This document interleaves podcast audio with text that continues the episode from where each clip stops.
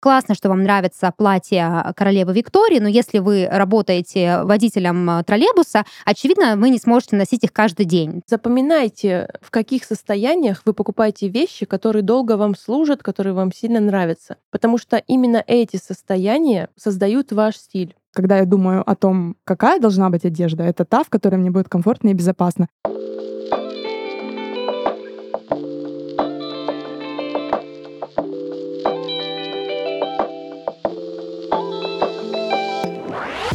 Всем привет! Это подкаст журнала «Героиня», и мы его ведущие. Я Дарья, бывший главный редактор журнала «Героиня» и креатор студии подкастов Red Barn. Я Юлия, журналист и главный редактор журнала «Героиня». Я Регина, интегративный психолог, дизайнер и инструктор по йоге. Здесь мы будем говорить обо всем, что волнует женщин, и отвечать на письма наших читательниц и слушательниц. Спонсор этого сезона – Constant Delight, итальянский бренд профессиональной косметики для волос. А этот подкаст мы пишем в студии Red Barn.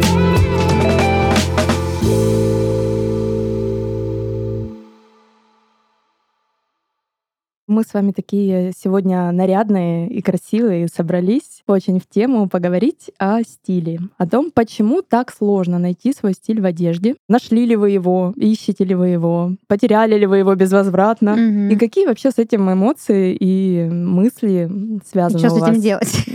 Да-да-да. Мне кажется, что для меня лично найти стиль вот мне кажется, я быстрее выйду замуж, чем найду свой стиль окончательно. Хотя какие-то наброски вот того, как я себя воспринимаю, они у меня, конечно же, в голове есть. И есть вот эта ситуация, в которой ты надеваешь какую-то одежду, или тебе, допустим, говорят, ой, а примерь вот это. Ты такая, нет, это не мое. Это точно не мое. Вот почему-то это есть, но понимание четкого, вот что я есть, какая я, какой у меня стиль и что мне покупать, его нет. Вот у меня. А у кого он есть? Ну, не знаю. Ну, ну вот мне... Может, у вас есть? У меня нет. Да, вот э, четкое ощущение, какой у меня стиль. Сложно сказать, наверное. Но я бы не сказала, что его совсем нет. Наверное, так же, вот как у Даши, мне легко сказать, что точно не мое. Ну, это получается у тебя стиль Юли, а у тебя стиль Даши. Ну да, да, да, у меня да, стиль да, Регины. Да, да, вот. да. То есть вот это не какой-то. Угу. Ну, конечно, если призадуматься какими-то словами, какой-то терминологией, угу. его наверняка можно обозвать. Просто. Да, но просто э, термин стиль Даши и стиль Юли, он не помогает, когда ты приходишь в магазин и говоришь, можно мне что-то в стиле Даши там или в стиле Юли. Ну почему? Э, если это известная личность, это помогает, правда. Например, да? в стиль Дуалипы. А, не, ну это ну, да, но как бы мы, к сожалению, пока еще... Советик для тех, кто ищет стиль. Ну, mm. это правда так легко находить по известным личностям. Вот и первый вещи. классный совет. Кстати, ну, Регина дизайнер одежды, не только психолог, но и дизайнер одежды, поэтому э, к этой теме она с двух сторон может даже подойти, потому что одежда все-таки связана с э, нашим внутренним миром непосредственно. Mm-hmm. Одежда это наше бессознательное. Да, О, и боже. вот мне кажется, первый классный совет э, найти какого-то кумира, который, на ваш взгляд, не просто классно одевается, потому что я много вижу, когда смотришь, блин, клево одета, mm-hmm. но это не то, что ты хочешь надевать на себя себя. Mm-hmm. Я вам сейчас скажу, да, вот про кумиров тоже как бы додумалась я до этого сама, да, как бы не, не последний интеллект на Диком Западе. А, значит что, вот мне нравится стиль Виланель из «Убивая Еву». Прям, ну, очень, это прям О, вау, это прям шикарно. Махнула, вот эти вот костюмчики, да. вот эти вот брючки, все вот это такое, что-то на стыке «Я маленькая принцесса» и «Я вообще-то как бы маньяк-убийца». Да, вот это мне очень нравится. Мне кажется, это две крайности моей какой-то сущности, принцесса и маньяк-убийца. Да, мне нравится стиль, допустим, героини из сериала «Карточный домик», если вы смотрели, Клэр Андервуд, она такая вся типа бизнес-вумен, все классе. Мне нравится стиль Бри Ван де Камп из «Отчаянных домохозяек». Кстати, у меня по этому поводу есть классная история, я сейчас чуть позже расскажу. Но когда я а, пытаюсь примерить это вот в реальности на себя, что-то похожее, надеть или найти, я понимаю, что это, ну, допустим, стиль Клэр, он мне нравится, но если бы я была реально женой политика, вот я хотела бы выглядеть как она. А то, что касается Виланель, ну, наверное, да, но я не могу себе представить, что я вот в этом наряде прихожу в а свой я могу прям очень хорошо представить. Мне кажется, Нет. это прям вылезло да, твое. представить себя в этом я могу, но представить, что я в этом прихожу в офис и сижу целый день за компьютером то вот в пиджаке. Кажется, это неприменимо к да, жизни. то есть вот я знаю, что есть, э, э, давайте сейчас не будем, да, ну пока вот забудем, что нет никаких правил, мы все живем как живем, но какой-то алгоритм у стилистов есть, что, допустим, очень важный критерий в одежде это то, чтобы она соответствовала вашему образу жизни. Классно, что вам нравится платье королевы Виктории, но если вы работаете водителем троллейбуса, очевидно, вы не сможете носить их каждый день, там, да, по какому-то особому случаю. Я сейчас утрирую, но суть остается сутью. И я вот об этом думаю, что да, мне нравится вот это, мне нравятся каблуки, мне нравится что-то сексуальное, мне нравится там что-то свободное, длинное, вьющееся, мне нравятся разные прически и все такое. Но когда я просыпаюсь утром и собираюсь на работу, я понимаю, что мне сейчас хочется чуть ли не вот в пижаму одеться и прийти, потому что я буду сидеть целый день возле компьютера, мне будет жарко, мне будет холодно, мне будет давить там на живот, на колени, куда-нибудь еще. Э, и вот из-за всего этого я понимаю, что эти шикарные костюмы, эти пиджаки и блузки с рюшами, как будто бы мне просто не подходят по стилю жизни. А по поводу выходить в них в свет, но ну, я никуда не выхожу, я сижу дома. А между прочим, по поводу Виланель хочу сказать, что у нее очень много, если вот присмотреться и так категорично не рассуждать, у нее очень много пижамных, ярких, стильных э, и таких образов, на которые смотришь, это ярко, но это не напрягает. Mm-hmm. Ну, то есть э, в этом легко можно пойти куда-то. В плане на пижам, даже. В плане пижам тут, конечно, вопрос закрыт, потому что вот все, что касается домашней одежды, когда я дома в домашнем, а домашняя одежда я сейчас не предполагаю, что у меня растянутые спортивки и дырявая майка, то есть у меня все вполне тоже красиво. Там шелковая пижамка, шелковые штанишки, там какая-то, может, блузочка или там э, какой-нибудь, э, как он называется, лонгслив, ну что-то такое. Но вот дома мне комфортно, но как только есть потребность одеться и выйти куда-то, у меня начинаются проблемы. Что ты испытываешь? Вот как только открываешь шкаф? Я испытываю всегда отчаяние, практически всегда, потому что я понимаю, что одежды много, вроде как, да, ну не, не супер много, но достаточно. А, но вот ничего не вызывает у меня желания к этому даже прикоснуться, не то чтобы надеть. И каждое утро я испытываю вот эту боль, что я продумываю всегда гардероб с вечера, когда ложусь спать, я понимаю, что, во-первых, то, что я спланировала завтра утром, может пойти нафиг, потому что я проснусь и скажу «нет» это сегодня не про меня. У меня много разных платьев, которые я практически не ношу, потому что в момент покупки это было вау, это про меня. А потом я понимаю, что я вот сижу в нем где-либо, и мне некомфортно. И мне очень трудно, потому что одежда очень быстро перестает мне нравиться, но при этом я иду вот каждый раз примерно за одним и тем же. Мне мой парень один раз сказал, типа, Даш, неудивительно, что тебе не нравится твой стиль, ты все время покупаешь одно и то же. Почему ты не купишь что-то кардинально новое? А это для меня вообще, ну, очень сложно. Потому что, ну как кардинально новое? Это же не про меня. У меня сейчас инсайт, как любят сейчас говорить, озарение. Я поняла, что с этой темой столько напряжения. Вот как только mm-hmm. мы озвучили, Юль, ты озвучила ее, столько напряжения появилось. Я сама напряглась. Я, ну, если честно, с третьего класса работаю с одеждой, маме помогала подшивать. И по идее, то есть получается 27 лет, даже уже больше, э, я работаю с одеждой. У меня ателье уже лет 7 примерно, около 7 будет, наверное, в этом году уже. Я работала в куче магазинах, одевала людей, была стилистом съемки. То есть я всегда работаю с одеждой. Э, по итогу я начала уже работать глубже, это с телом, ну и психотерапия туда подключилась. И только сейчас я поняла, сколько напряжения у женщин, как минимум, ну вот мы сейчас втроем сидим, в этом вопросе. И сейчас анализирую, представляю всех своих клиенток во время э, того, как они смотрят себя в зеркало в примерке. Там то же самое. Ну, mm-hmm. зачастую в большинстве там то же самое, правда. Такое сразу, почему? Что происходит с нами? Почему так э, напряжно становится, когда мы хотим облачиться? Ну, вот, знаешь, я поняла для себя, что для меня вопросы стиля — это давно уже не э, ну, проблема стиля, это уже психологическая проблема, потому что когда я пыталась задуматься, да, что происходит, почему так сложно, ну, мне уже 30 лет, а у меня до сих пор эта проблема. Я пришла к выводу, что, возможно, где-то в глубине у меня есть какое-то вот базовое непри... неприятие себя в чем то и поэтому, что бы я ни надела, э, у меня рано или поздно начнется вот это ощущение, что мне некомфортно, мне нехорошо, я бы хотела иначе. Причем я вижу одежду на других девушках, я понимаю, что я хотела бы это надеть. Но если я это надену, через несколько дней я буду чувствовать ровно то же самое. Мне кажется, здесь все ведет к тому, что мы боимся проявляться.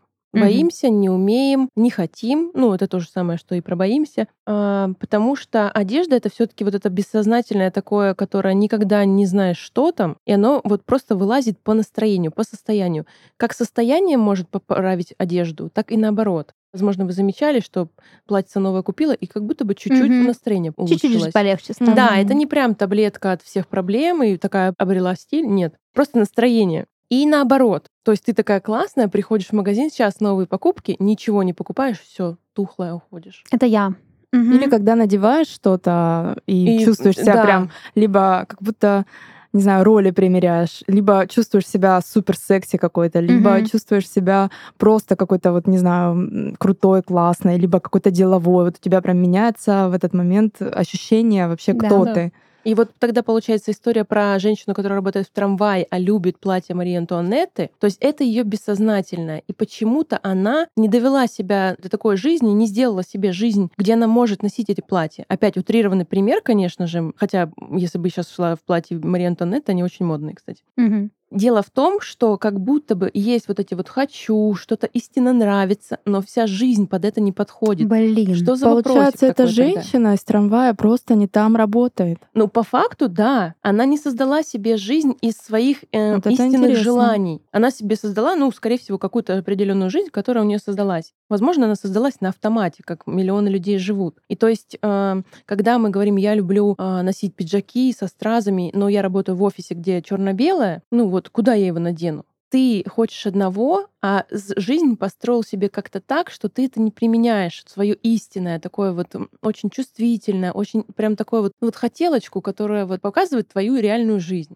Добавлять элементы той жизни, которую мы хотим, они приводят к тому, что эта жизнь потихонечку, потихонечку наступает. Это, кстати, подсказал мне мой парень, когда мы начали встречаться про то, как люди сходятся. То есть я ему музыку, он мне еду. И вот это вот мы меняемся, меняемся, меняемся, и наступает та жизнь, которую мы давно хотим. Также можно со всякими штуками, вещами, работой и со всеми остальными. Это правда работает. И вот эти элементы добавляешь в свою жизнь, с одеждой это делать очень просто. Ну что ж, Виланель, Да, держись. мне тоже так кажется. Вот я Виланель — это вообще твой mm-hmm. стиль вообще mm-hmm. просто. Да, и причем он, мне кажется, настолько разнообразным у нее, что mm-hmm. оттуда точно есть что взять прям вот в эту жизнь, в обычную самую. Сейчас очень забавный факт обо мне. А, мне постоянно хочется новой-новой одежды. Я часто захожу в магазин просто вот прогуляться, а, ну, что-нибудь найду, вот куплю. И иногда, когда я не могу долго ничего себе выбрать или купить, я захожу в Sims 4 и одеваю что своих... Sim 4 — это компьютерная игра, а, где ты создаешь персонажа. Я захожу в Sims, создаю, значит, персонажа и постоянно качаю в интернете всякие разные дополнения в виде там одежды, причесок, чтобы их постоянно бесконечно наряжать и перенаряжать. И вы знаете, что я заметила? Что у моих Sims-героев с ними у меня та же проблема, что я всегда недовольна. Ну, как конечно, она ты одет... одеваешь. Да, я вот бесконечно просто, ну, это очень вот такая вот...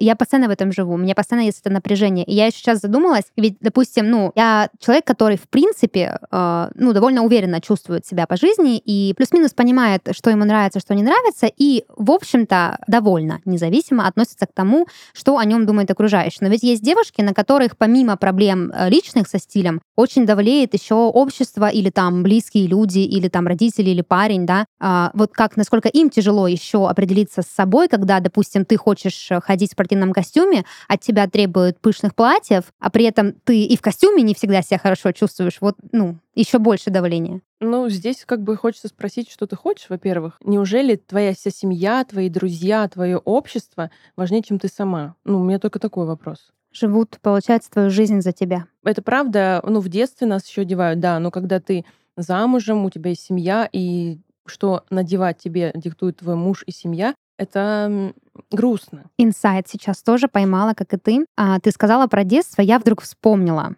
что в моем детстве всегда, ну, было не очень много денег, я думаю, как у многих. Ну да. А, мама редко покупала мне новую одежду. Для меня покупка одежды была праздником. То есть мы выезжали на рынок, у нас был вещевой, до сих пор есть. И вот я ждала эту поездку очень долго, я знала, что все сейчас будем выбирать, но мы, естественно, покупали то, что нужно. И только папа мог купить мне то, что вот я просто хочу. И я помню еще с детства, что всегда хотелось, как у подружек, много платьев разных, а у меня никогда их не было. И я это к чему? К тому, что установки, родительские установки. Мама всегда говорила, неважно, насколько дорогая или красивая на тебе одежда, главное, чтобы она была чистая. Не могу сказать, что мама меня плохо одевала, ну, по меркам тех времен это было плюс-минус адекватно, но вот это ощущение, что ты хочешь совсем другого, но мама тебе говорит, главное, чтобы было чисто.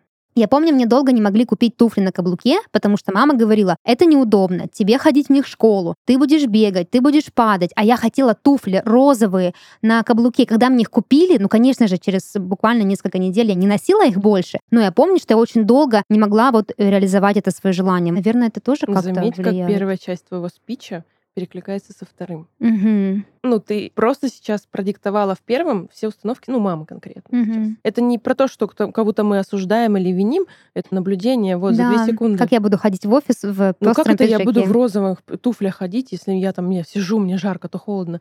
Да, возможно, в этих розовых туфлях тебе будет самый угу. прекрасный день а вообще-то я уже взрослая, могу одеваться как хочу, да, не как мама говорит. И неважно, грязная или чистая у меня одежда. Кто мне да, что скажет, да, я в другом городе. Ну, то есть, несомненно, одеваться никто не может диктовать друг другу. Ну, это не касается границ других людей, это не касается ни здоровья, ни жизни. Ну, типа, это супер индивидуальная штука каждого человека. Я не беру сейчас дресс-коды, на которые люди сами согласуют mm-hmm. и дают свое согласие, а просто про то, что вот ты Даша, там у тебя есть парень, ты имеешь право носить одежду любую абсолютно.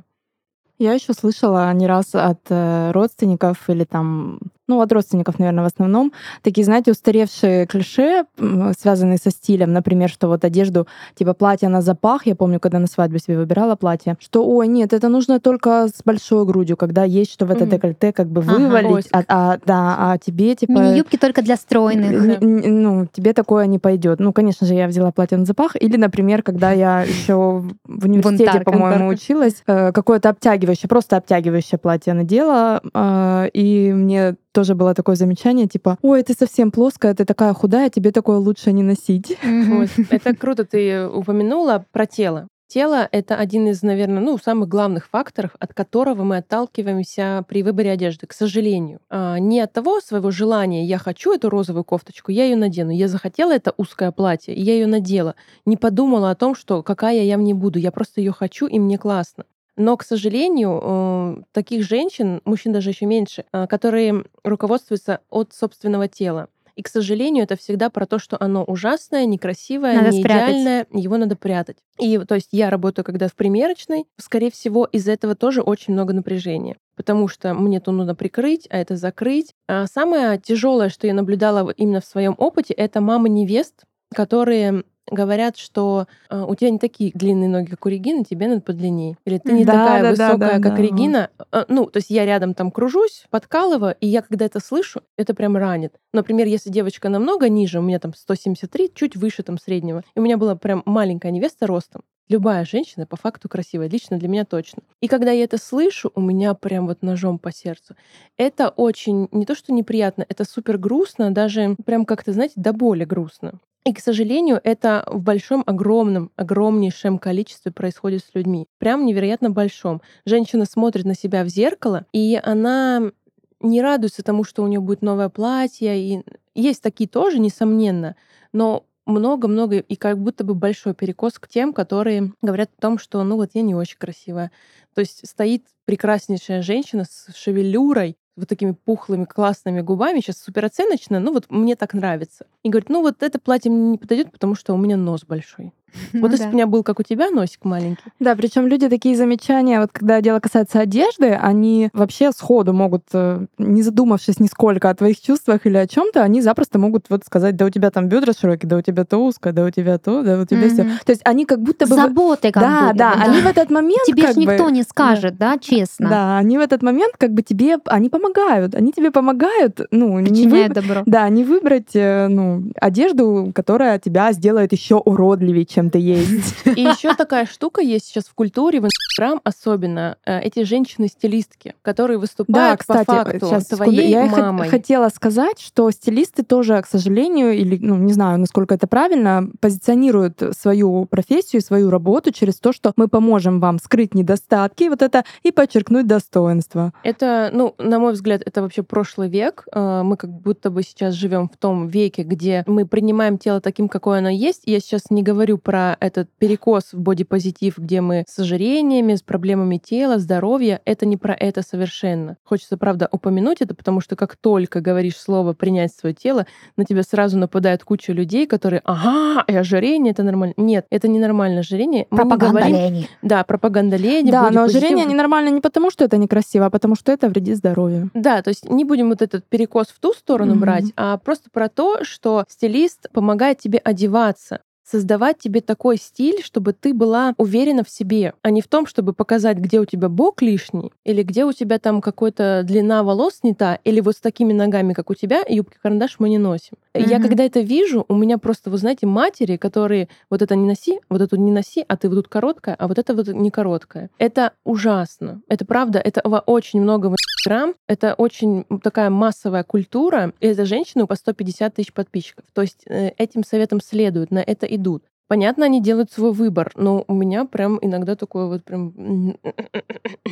У меня была рубрика «Да, нет» в Инстаграм, э, где я в шуточной форме говорила, как надо, типа, и как не надо. Я это говорила именно только про то, когда ты хочешь быть в тренде со стилем и с точки зрения моей личной призмы, вида и стиля. Я замазывала лица, если это там были там какие-то люди. Но даже мне прилетало куча всего. И я, проанализировав сейчас, это было пять лет назад, уже понимаю, что это было, правда, немножко агрессивно. Из разряда там сравнить с кем-то сотрудника Сбербанка, как ты как будто бы сотрудник Сбербанка, это не прикольно уже. А, хочется как-то по-другому делать. И есть подобные э, стилисты, которые говорят, типа, колхозно, не колхозно. Вот я недавно такое видела. Ну, это я такое вообще не поняла, что это такое. То есть там типа ботиночки 3 сантиметра выше на колхозно, а вот это вот носите. Угу. А вот если вдруг ты это наденешь, то ты колхозница. И вот такие вот штуки, как будто бы, знаете, из разряда не дружелюбный мир, и у меня есть навыки стилистики, э, модные навыки, и я тебе сейчас быстренько помогу, одену и подберу стиль. Нет, я первое, что скажу, где ты колхозница, а где ты не колхозница. Да, и не дай вот бог там становится... шаг, шаг влево, шаг Да, вправо. и там, если ты, дай бог, не дай бог, не наденешь красные ботильоны, то все, это это вот вообще колхозница сразу. К этому всему добавляется еще то, что, в принципе, тренды меняются, как Их флюгер. не существует. Угу. Вот сейчас просто хочется всем сказать, трендов в одежде не существует. Есть штуки, на которые, например, э, больше упора. Там какие-то две сумочки мы носим, например, сейчас модно. Или, например, пиджак на одну пуговицу плечо спало. Но трендов не существует. Если бы все углублялись в моду, вы бы это поняли, потому что огромное количество одежды, невероятное э, количество стилистических решений, огромное количество вообще всего, что связано с одеждой. И взять и сказать, что это модно, а это не модно, нет, такого не существует. Есть что-то, правда, похожее на стиль, а стиль — это про одного человека. Вот, например, у меня мой стиль, и все э, у другого другой стиль. И мы тут не сравнимы, потому что это не сравнивается. Да, вот мне стилистика интересна стала с недавних пор. То есть мне нравится какая позиция стилистов, что одежда — это инструмент, так же, как и косметика, да, это инструмент там для чего-то. И вот когда стилист, он рассказывает просто, как этим инструментом грамотно пользоваться, то есть не применительно к твоей внешности, да, с такими ногами, вот это не носи, с таким цветом глаз, вот это не надевай, хотя там тоже какие-то вроде как есть правила цвета, вот эти все типы и всякое такое, но мне интересны э, аккаунты, где стилист рассказывает, рассказывает. Там, допустим, вот эту футболку можно носить как? Можно вот так заправить, можно вот так закатать, можно вот так подтянуть. То есть и показывает, как ты берешь вещь как инструмент и чем сочетать, чтобы она, ну, заиграла ярче, да, чтобы она выглядела... Она да, работала да, на тебя. Да, потому что иногда совершенно вот детали из одних и тех же вещей, которые, одни и те же вещи, которые у тебя есть, можно совершенно по-разному носить, и даже не дело не в сочетании их между собой, а в том, как ты ее наденешь, как застегнешь, как подвернешь. И вот эти все нюансы на самом деле интересно узнавать и как-то в этом прокачиваться, может быть. Это, во-первых, упрощает, ну, для меня лично это как раз упрощает мои отношения с одеждой, со стилем. То есть я, я смотрю не просто, ну, типа, что вот есть э, такая рубашка, и вот она мне нравится, но я вот не знаю, да, как ее и с чем носить. А я уже в голове думаю, так, потому что стилисты научили, да, что покупаем вещь, думаем, так, а сколько низа у меня есть, с чем я ее буду носить? Не покупать просто вещь, да, а покупать вещь в свой гардероб. И я сейчас приучаю себя, не сказать, что уже безупречно, но приучаю себя к этому правилу. И поэтому часто я иду в магазин, вот я когда Даша не хожу, типа пойду что-нибудь присмотрю, может быть, куплю. Во-первых, меня очень сильно изматывает хождение по магазинам. А, во-вторых, действительно риск э, каких-то ненужных, да, импульсивных покупок, хотя они все равно присутствуют в моей жизни. Вот, но я часто иду за конкретной вот одной вещью. Вот мне вот сейчас это нужно, это мне необходимо. Но это тоже, кстати, мешает, потому что я ее не нахожу в итоге, а другие мне не нужны, я же шла за этой вещью. Фокус и у это... тебя, да, один? Да, да, да, и это тоже драма своего рода. Да, в одежде, правда, как будто бы хочется так призвать ко всем, э, свободы больше хочется. Когда ты э, в одежде, в выборе одежды более свободен, правда, нет вот этих вот «что мне надеть?» там, Когда меньше ограничений в одежде, проще существовать когда тебе нет такого «с этим носи», а вот с этим не носи. Классный стилист — это у которого бешеная фантазия и огромная свобода в отношениях с одеждой. Он может эту футболку и задом наперед, и вверх к низ. Да, да. Э, когда нет ограничений. И когда ты больше себе позволяешь экспериментов, Конечно. тебе проще свой этот самый стиль найти, потому что пока ты в фантазиях сидишь и думаешь, какой ты хочешь быть, но не примеряешь это, тебя это не приближает, да. А когда ты пробуешь разное, и вот в этом плане у меня, кстати, может быть, своего стиля какого-то нет. Я часто шучу с девчонками, что у меня бывает вот этот момент, когда я покупаю какую-то вещь, э, я могу запросто купить какую-то супер яркую вещь. Вот у меня розовый пуховик я себе на зиму купила, на что моя мама сказала, я не знала, что тебе идет такой цвет. Я на него смотрю, всегда облизываюсь. Я обожаю Причем она это написала мне в сообщении без всяких смайликов, но я прочитала это вот такой интонацией, что когда я потом Даше это пересказываю, что мама написала, а я не знала, что тебе идет такой цвет. Даша такая, почему ты с такой интонацией? Типа она прям так это сказала. Но я это прям вот так услышала. То есть не вау, прикольно, вау. Я... То есть она испугалась этой яркости. Потом она меня в нем увидела, конечно, была в восторге. Но первая реакция была типа, что тут такое яркое, еще и зимний пуховик, а почему не черный, да? Это же на зиму, это же Стирать. Правда, так э, много страхов в одежде. Это тоже так удивительно, ведь э, ни здоровью, ни жизни это никакой угрозы не несет. Это всего лишь розовый пуховик. А столько страха. А заморать какую-то яркую или светлую одежду. Такое ощущение, как будто у нас машинок стиральных нет. Да, да, я же говорю, вот это с детства самое вот такое, вот, и оно как-то... И на такси мы не ездим на работу, как я, например. Или да, вообще прям пашем по полю. Да, кстати, вот тут я должна сказать, вопросы с моим стилем решились с изменением образа жизни. Вот, например, я с определенного момента стала ездить только на такси. Вот как-то позволила себе. Я не, не езжу на транспорте. И у меня отпало сразу несколько вопросов. Допустим, зимний гардероб. Мне не важно, будет мне тепло или нет. Я в машине. Я выйду и зайду. Типа нормально. Вот, условно там, да, или там с обувью. Я когда нашла те самые ботинки, у меня очень много штанов, которые я не могла носить с другими. Вот, ну, мне просто не нравится, и все. Я поэтому ограничена. Я стала носить, ну, как бы больше возможностей своего гардероба использовать. Еще у меня есть такая фишка. Мне все время кажется, что я вот типа покупаю, покупаю, покупаю, а этого всего много, и все это не носится, и все это как будто бы не то, и хочется как-то сократить до одной капсулы. Вот. И я когда покупаю, вот как Юля сказала, да, выбираю одну конкретную вещь, я тоже думаю, так, а с чем я буду носить? А туда, сюда? Да. Но в последнее время, пожалуй, мой единственный прогресс, который я добилась в плане стиля, это то, что я разрешаю себе покупать что угодно, что вот мне сейчас захотелось. Совершенно неважно, будет ли это сочетаться и будет ли это вообще когда-либо носиться. Если что, у меня есть Юля, я могу ей пожертвовать. Да, да, да. Да, про одежду это все стремятся с какой-то ограниченной капсуле. Это невозможно. Еще раз повторю, одежда это бессознательная. Вы всегда будете жить, соответственно, вы всегда будете в каких-то состояниях, и они всегда будут меняться. Поэтому э, навязчивая идея про то, чтобы у меня было 5 брюк, 6 колготок, э, 10 топов и не более, ну это не совсем про реальность.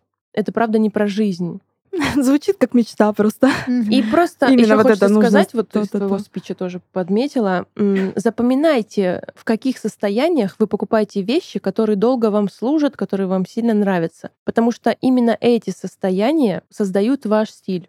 Да, вот у меня, кстати, есть такой момент, что я ну, довольно часто э, покупаю что-то. В общем, у меня есть две категории. Ладно, ну, три нейтральную, там какие-то mm-hmm. обычные вещи, которые безоценочно, да, мы их будем рассматривать. И две категории. Одна, причем это всегда со мной по жизни, видимо, как раз потому, что как бы своего стиля нет, э, плохо еще о себе какого-то четкого представления нет, наверное, это даже важнее, да, и правильнее сказать так. Вот. Э, и это ведет к чему? К тому, что периодически я покупаю какие-то вещи, и потом смотрю на эту вещь и думаю, я пьяная была. Как я вообще могла? Это настолько странно повелась.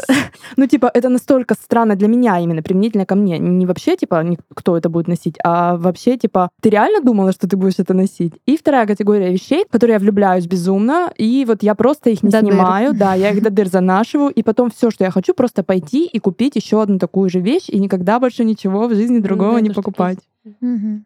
Вот. И для меня стиль, я прежде всего думаю о том, как я хочу себя чувствовать в одежде. И я поняла, что для меня, наверное, главное — это прежде всего, это комфорт и безопасность. Когда я думаю о том, какая должна быть одежда, это та, в которой мне будет комфортно и безопасно я замечаю, что часто, если там я, допустим, иду на какую-то вечеринку, когда ты думаешь, во что вот прям нарядиться, всегда я себя как-то сексуальней, э, раскованней, уверенней чувствую, когда я, не знаю, в джинсах, в топе просто и в рубашке, чем если бы я была там в каком-то платье утонченном, в юбке там с разрезом, там Это на каблуках. Стереотип. Ну, я имею в виду, э, чем вещах, которые, ну, визуально реально сексуально классно выглядят, mm-hmm. просто я в них могу, ну, ну я Неловко себя... Да, я чувствую себя так, что я хочу просто сесть и не Прикрыться, вставать. подтянуть, натянуть. Да, да, да. А если я хочу что-то слишком тесное, mm-hmm. вот во всем этом я вот какую самую классную вещь э, сексуальную, самую такую вот безупречную не надень на меня, если вот мне в ней некомфортно, я ну никак в ней не буду зажигалочкой. Та же тема, та Но же по тема. факту, э, с точки зрения даже психологии, вообще, если убрать э, все наши стереотипные размышления и размышления, которые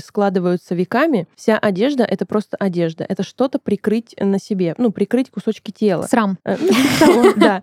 Поэтому про то, что мы облегающее считаем сексуальным, это огромнейшая ошибка. В этом есть какой-то смысл про то, что мы э, показываем контуры нашего да, тела. Да от того и какая-то такая энергия другая. Но сексуальность никак не зависит от э, одежды. Никак, абсолютно никак. Ну, это можно И ты говорить, только что сейчас это э, подтвердила. Про то, что я чувствую себя намного сексуальнее в джинсах и толстовке. Да, только да. потому, что тебе комфортно и безопасно.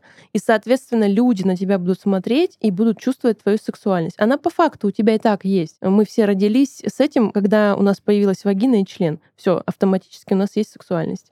Ну да, это если мы воспринимаем сексуальность как-то на каких-то внутренних вибрациях, да, это раз.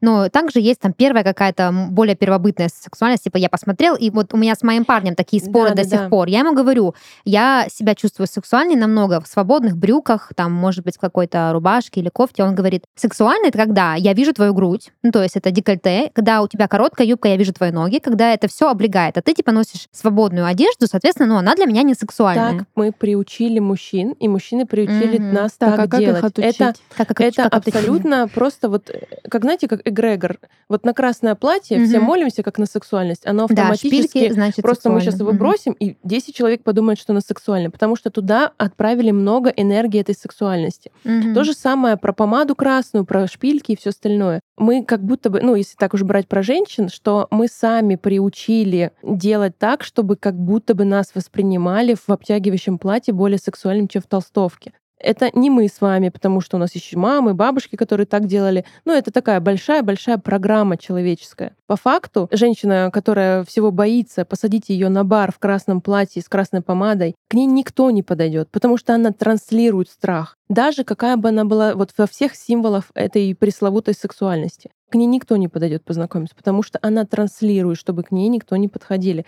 Эта штука очень сильная, и слава богу, вот в этом, наверное, только буквально году мы начали обращать на это внимание. Не все, конечно. Ну, Ну, да, все, я да, про то, что да, Ну, ска- по чуть-чуть. сказать это хорошо, но вот а если мы живем в мире, который вот по этим правилам уже работает, вот мы вот сейчас мы с тобой просто говорим. протестовать. Нет, мы сейчас с тобой говорим об этом, мы уже много всего делаем. Ну да, я думаю, в частности, вот моя личная проблема, да, с моим молодым человеком в плане несовпадения, во-первых, вкусов, во-вторых, взглядов, в-третьих, как бы, не знаю, опыта в плане одежды. То есть э, я настаиваю на том, что, типа, Зай, ну ты просто посмотри на меня, вот в этой, как ты говоришь, несексуальной одежде. Ну, типа, вот я рядом с тобой все время, ну, неужели ты не видишь сексуальности? Ведь она есть, я ее чувствую. То есть, если бы я была там напугана, смущена и переживала, я бы еще поняла, чтобы он сказал, ну, что-то ты как-то там вот, ну, Ну да, ну тут как бы тоже очень долгий процесс, надо прям кодировать, раскодировать. Это правда надо кодировать, Пока потому не что ну, готова мужчин э, выращ- выращивают Можно, мужчин. вш- можно вшить мужику торпеду, Эм, чтобы он Выращивают мужчин э, с, э, про то, что декольте это сексуально, юбка короткая это сексуально, а свитшот это не сексуально. И вот так выращивают, ну вот условно выращивают так. И нас же также тоже выращивают. Мужчина в костюме с золотыми часами, типа секси. А вот мужчина, не знаю, в рабочей форме, Ой, ой, Очень ну, секси, по-моему. Такая сразу очень секси. Слушай, я в этой ситуации аргументирую как бы его вот для себя, да, пытаюсь объяснить его взгляды тем, что, ну, скорее всего, как бы он воспринимает просто буквально, да, понятно, что если видно грудь, понятно, что грудь, в принципе, вызывает сексуальное возбуждение, ну, там, вот так, да, когда ее сразу видно, это сразу доступно, ты сразу как бы считываешь сексуальный образ. А для меня, например, а, такое не подходит. Я люблю, вот даже на женщинах мне нравится, когда я смотрю, и я понимаю, что а, я исследую ее тело в поисках страхах, да, в догадках, а что там под этой э, расслабленной блузкой, там большая или маленькая грудь, она красивая или некрасивая, она ровная, да, и там э, наполненная или там висять, ну, условно.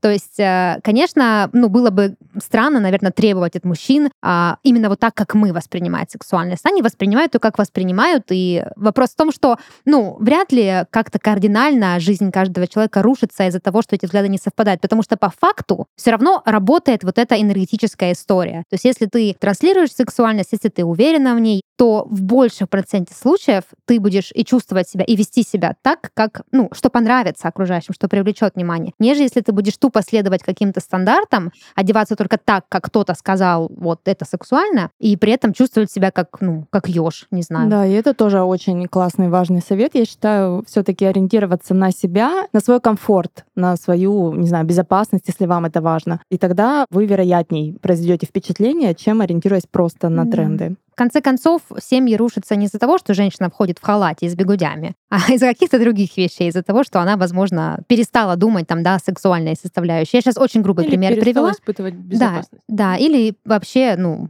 изначально не нужно было быть вместе. Я очень грубый пример привела, но я к тому, что а, вот к этому вопросу, да, про то, что считывают мужчины сексуальным, и то, что каждая из нас вообще по-разному это все видит, чувствует. А может, есть женщина, которая одевается сексуально, но при этом считает, что она некрасивая. И тогда, ну, какой смысл? Правильно я говорю? Да, конечно, правильно. много, к сожалению. В общем, я не стремлюсь выглядеть сексуально, ну, где-то в обществе, на людях, э, не знаю, потому что как раз это лишает меня чувства безопасности. Mm-hmm. В окружении других мужчин ну, я не хочу выглядеть сексуально вообще никак, наверное. Я могу вести себя сексуально, я могу чувствовать себя сексуально. Просто вот, потому что ты сексуальна. Э, выглядеть, э, вот именно, как ты говоришь, что вот, чтобы mm-hmm. вот так меня считывали и все такое, я не хочу точно, потому что для меня одеться так, это, к сожалению, многие мужчины это считывают так, что если ты так оделась как-то открыто откровенно, если там, не дай бог, у тебя там соски из-под майки торчат, да, это не потому, что тебе тесно бюстгальтер, и ты не любишь его носить, mm-hmm. а потому что ты захотела Призываешь. привлечь, да, его. Да, это, к сожалению, такое, это прям большая-большая тема про то, что mm-hmm. короткая юбка — это вызов да, да, да. и все остальное. Наверное, поэтому, да, возвращаясь к твоему регентезису, так много напряжения в одежде, потому что помимо поисков себя, хочу, не хочу, разрешения родителей, социальных каких-то конструктов в виде трендов и всего прочего, есть еще какое-то вот это базовое чувство безопасности небезопасности. Да, это про тело. У нас с телом много напряжения, а одежда она вообще, в принципе, про тело. Если бы тела не было, и одежды бы не было. Угу. Поэтому Классно вот бы сейчас... было. Ходили бы просто головы такие. Ну да.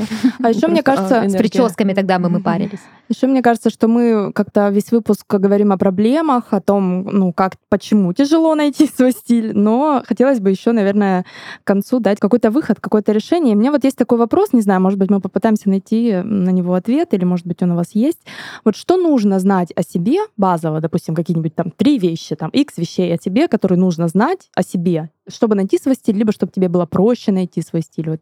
Слушай, ну, э, наверное, может быть, не самый универсальный совет, но иногда работает история про fake it till you make it. Вот это похоже на кумиров, да, что если ты не знаешь ничего про себя, начни хотя бы с того, что, в принципе, тебе нравится в других, потому что yeah.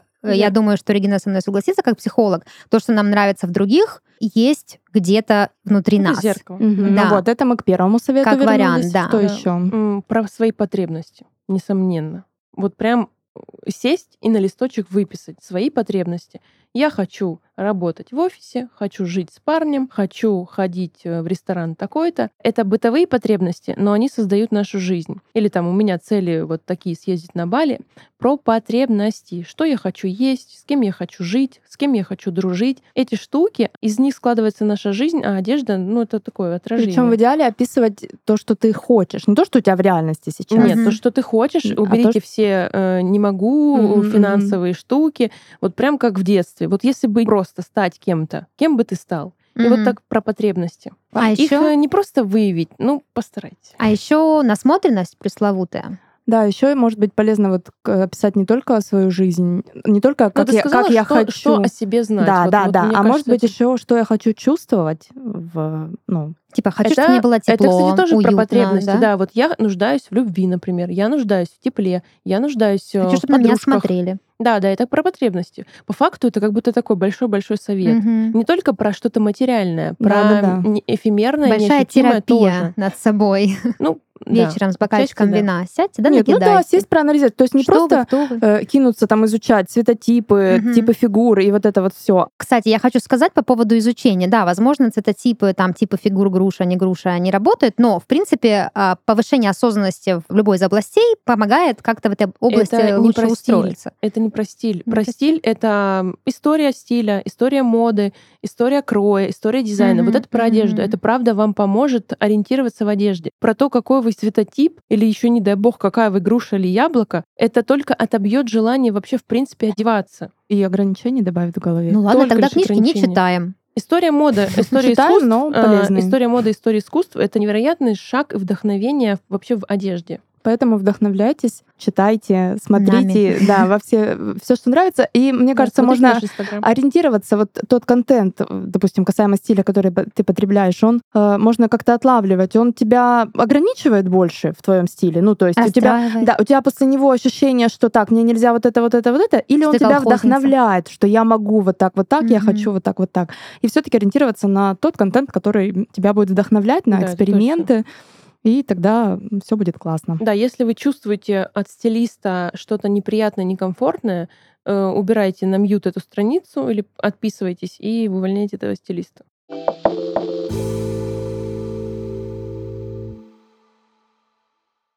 Наши бабушки знали, что продуктам можно найти применение не только на кухне. Например, какао – настоящий кладезь витаминов, минералов и полезных жиров. В нем собраны практически все вещества, необходимые для здоровья волос. Маски на основе какао восстанавливают их структуру, облегчают расчесывание и защищают от повреждений. В результате волосы становятся шелковистыми и приобретают здоровый блеск. Традиционный рецепт используют до сих пор, но такая маска может вызвать аллергическую реакцию, а блондинкам какао и вовсе не подойдет, так как содержит цветной пигмент. Так что лучше не рисковать и воспользоваться профессиональной косметикой. Разглаживающий шампунь Intensive для вьющихся и непослушных волос от бренда Constant Delight поможет сохранить здоровый вид локонов.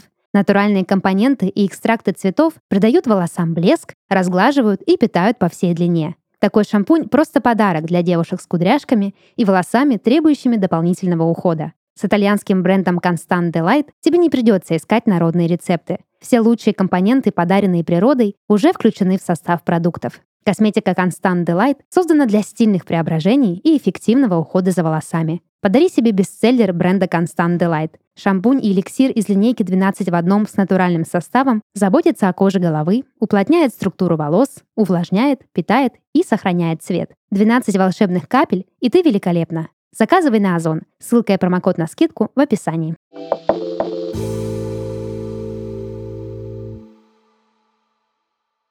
Переходим к нашей рубрике «Комьюнити», в которой, я напомню, мы разбираем письма от наших читательниц и слушательниц.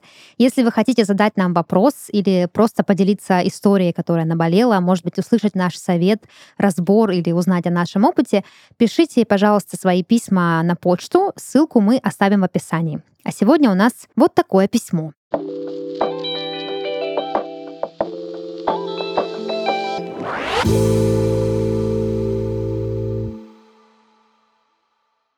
Мне 25 лет, ему 18. Отношения у нас начались недавно, но закрутились так, что он захотел жениться и построить жизнь со мной. Я просила не спешить, но он поговорил со своей матерью, рассказал, что хочет жениться, на что она ответила категорическим отказом. Теперь он говорит, что не хочет отнимать мое время, ему рано жениться, и даже если мы продолжим общаться, то все равно рано или поздно расстанемся из-за его мамы. В то же время он говорит, что для него не имеет значения, насколько я его старше, и он любит меня так же, как и прежде. И ответ сейчас за мной. Не знаю, как поддержать его и как вывести из этого состояния. И стоит ли вообще продолжать эти отношения, или они обречены. Признаться честно, э, суть вопроса мне не ясна. Не ясна, да. То есть, нет, сам вопрос, конечно, понятен, но кажется, как будто бы э, ну, суть проблемы не в этом вопросе, не в том, как поддержать парня, а в том, что, ну, я себе даже подчеркнула, вот когда готовилась к выпуску, что парень заявил, что рано или поздно мы все равно расстанемся из-за мамы, что он не хочет отнимать время девушки. Но почему при этом ответ за ней какой? Ответ на что? Я думаю, что здесь наоборот все как-то лично для меня прозрачно. Парень говорит, я не хочу брать никакую ответственность за наши отношения. Э, тебе вот надо замуж. Перекладываю на маму, Тебе да? надо то, тебе надо все. А я тебе ничего этого дать не могу. Решай, хочешь ты с этим со мной оставаться с таким вот или нет. И поэтому сначала он ей пудрит мозги с тем, что да я готов жениться, да я вообще, но мама против. То есть он и сейчас ей говорит, э, ну он и в конце письма ей говорит, что она его устраивает. Это он Какая как, ты как будто пытается пытается убедить ее, да, что я... Это, кстати, может быть еще такое, знаешь, вот я же, я же сказал, и дальше какие ко мне требования, какие ко ну, мне да. вопросы? Ты знаешь мою ситуацию, Тем более я да? сказал, что я женат на маме пока что. Да, блин, вот когда парень говорит а, решение за тобой, и это не касается, типа, какой мне тебе купить фен, платье, сколько денег мне скинуть тебе на карту, это как-то вот уже немножечко, да, про попахивает говнецом. Ну, это про то, что мама решает, поэтому и типа ты реши. Я mm-hmm. не при делах, мне 18. Причем мне даже вообще... кажется, что здесь дело даже не в маме. Он мамой даже не прикрылся. То есть она просто как-то в контексте для оттенения вот его... У меня какое было вот именно чувство первое, когда я прочла это письмо, я вспомнила свои отношения отношения с парнем, которому было 18, и я была его старше. И вот мое первое чувство было, блин, он тебе гонит, он хочет с тобой расстаться, но, возможно, типа как-то еще чуть-чуть насладиться там временем с тобой. То есть здесь прям вот от этой истории пахнет каким-то... Ты имеешь в виду, он хочет расстаться, но не расстается, да. потому что он боится быть плохим? Ну, э, даже не это. Я думала, что вот они типа встречались, да, все было классно, но в какой-то момент он решил ливнуть, и вот эта вся история замутилась, хотя по факту парень просто хочет уйти, но mm. не сообщает как взрослый прямо, типа, извини, ну, ну, ты мне не подходишь, э, ну, я как бы, давай расстанемся, останемся там условно друзьями. То есть он не говорит ей прямо о своих желаниях, что я понял, что я не готов, что мне сейчас интересно другое и так далее. Он придумал интересную схему, что я тебя люблю, мне не важно, сколько тебе лет, но моя мама против. Ведь изначально он хотел жениться и построить с ней жизнь. Ну, типа, как так? То есть, когда мне парень, который хотел на мне жениться и построить свою жизнь, говорит, что из-за мамы мы рано или поздно расстанемся, у меня горит красный флаг. Вот типа, в смысле, говорю, если... Он же уже заметил. Да, если ты меня любишь, какая разница, кто что говорит. Но тут еще нужно сделать скидку на то, что действительно, ну, 18 лет, возможно, трудно, не знаю, за базар свой отвечать. Но нам письмо написала девушка, которая 25 лет, и она спрашивает, что ей делать с такими отношениями. Вот очень любопытно, зачем ей что мужчина, который угу. ну, с мамой пока еще. Да, причем еще вопрос, э, как мне его поддержать, как мне его, как поддержать, мне его вывести да. из этого состояния. Ну, вы же знаете, как это работает. Мужчина вечно угу. с мамой, что и он да, найдет себе другую маму. Да, он бедный. Поэтому Пока я, произойдет эта штучка. Э, первый совет, который я хочу дать и ответить заодно на вопрос, как э, поддержать его, может быть, наконец-таки никак, может быть, наконец-то оставить его в покое и дать ему самому себя поддерживать, находить где-то силы и либо оставаться с мамой, либо оставаться с вами, уважаемая героиня, э, но без вашего участия. Мне просто интересно, от чего страдает парень. С ним рядом девушка.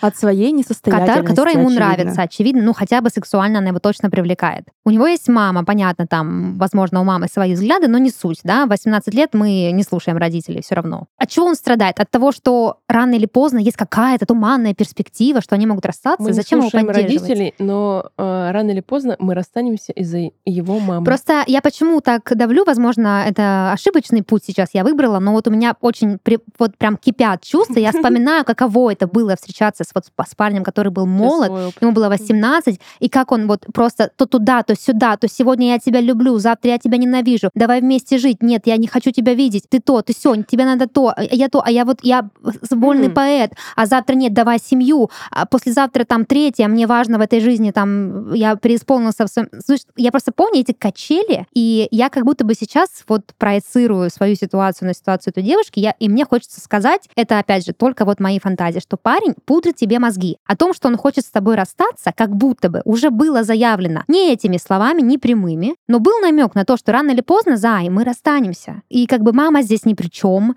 разница в возрасте здесь тоже ни при чем, просто как бы парень, ну, сегодня он хотел на вас жениться и построить с вами жизнь, завтра у него что-то произошло, и он сообщает вам о том, что, ну, как бы решение за вами какое решение, за какое решение ей нужно принять. Хочет ли она убедить оставаться его, в отношениях да, безо всяких гарантий? Да, убедить его в том, что это нормально, что мы можем расстаться из-за мамы, а это ведь не нормально. Ну, возможно, да?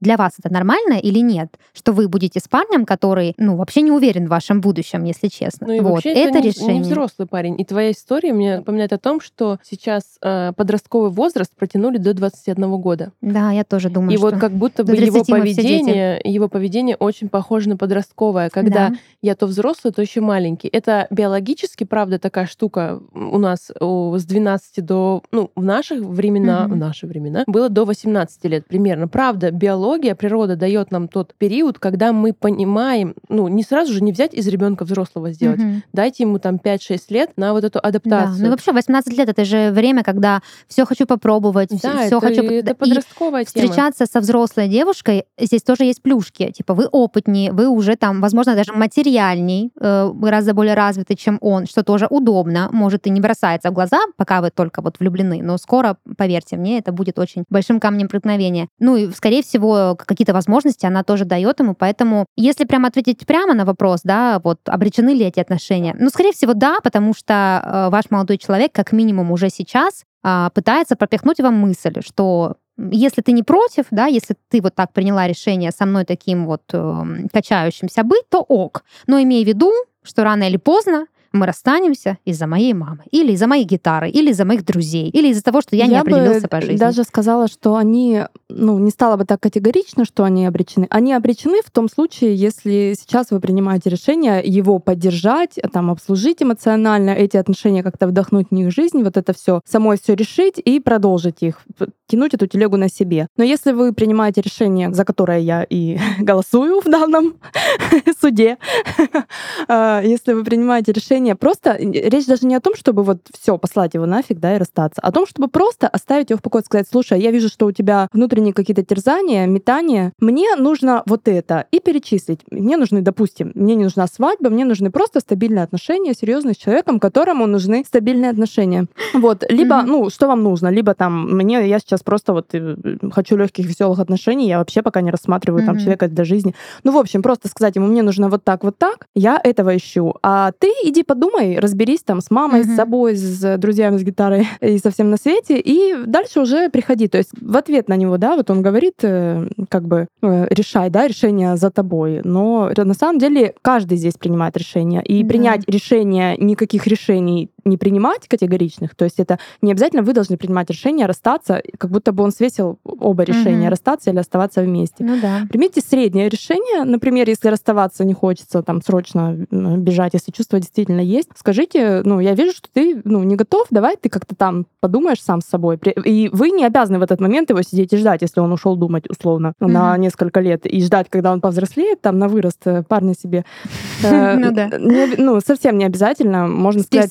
Перспективой расставания из-за мамы. Ну, можно просто сказать, да, иди подумай, повзрослей, реши, что тебе нужно, но к тому моменту, когда ты вернешься, не факт, что я тут э, с белым буду платком ждать, да. на берегу буду сидеть. А мне еще хочется сказать девушке а, по поводу того, что хватит вытаскивать кого-то из разных состояний. Да, да, да. Все способные... Поддержите точнее, себя, да. Да, поддержите себя в первую очередь. Ведь, его ведь вам тоже, как бы, да, ну, по сути, стресс-то вам да, приходится вообще, справляться вообще историю со всеми. она нам прислала, она задает вопросы. Да, а, да. И в отношениях, когда мы находимся, возьмите ответственность за себя, а не за своего партнера. Mm-hmm. Это не ваши дети, это не ваши собаки, это не ваши питомцы. Угу. Они не такие же способные, как и вы. Почему вы их так уменьшаете? Ты знаешь, мне еще хотелось бы вот то, что Юля сказала, свести до какой-то романтической сути.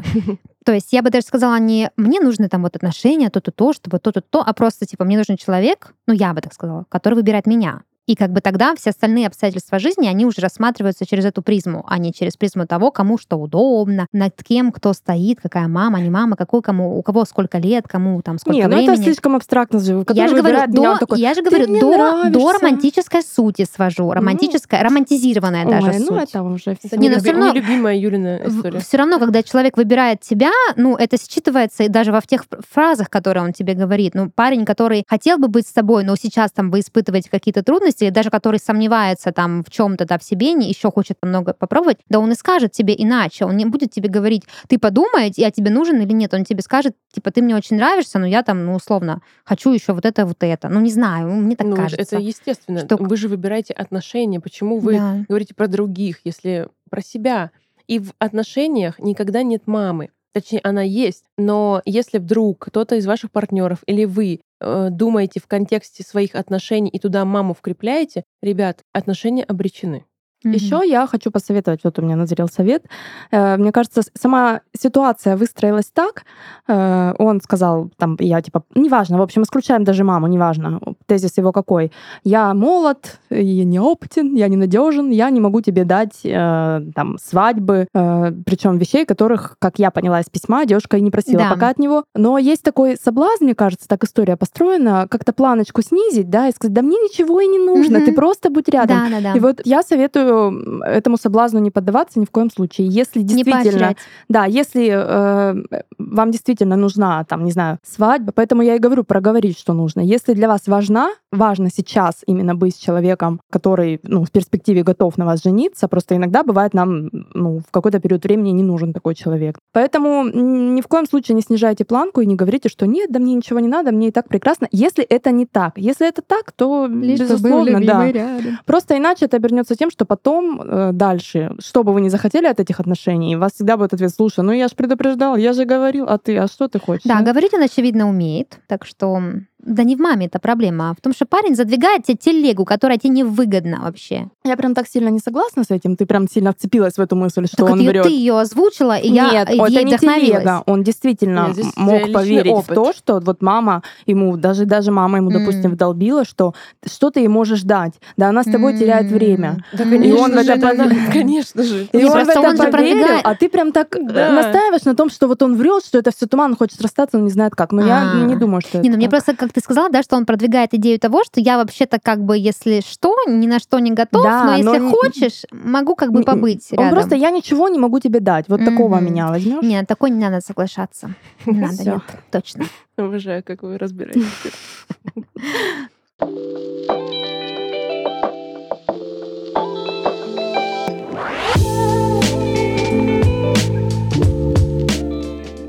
Это был подкаст журнала «Героиня», и с вами были Даша, Регина и Юля. Всем пока. Пока. Пока.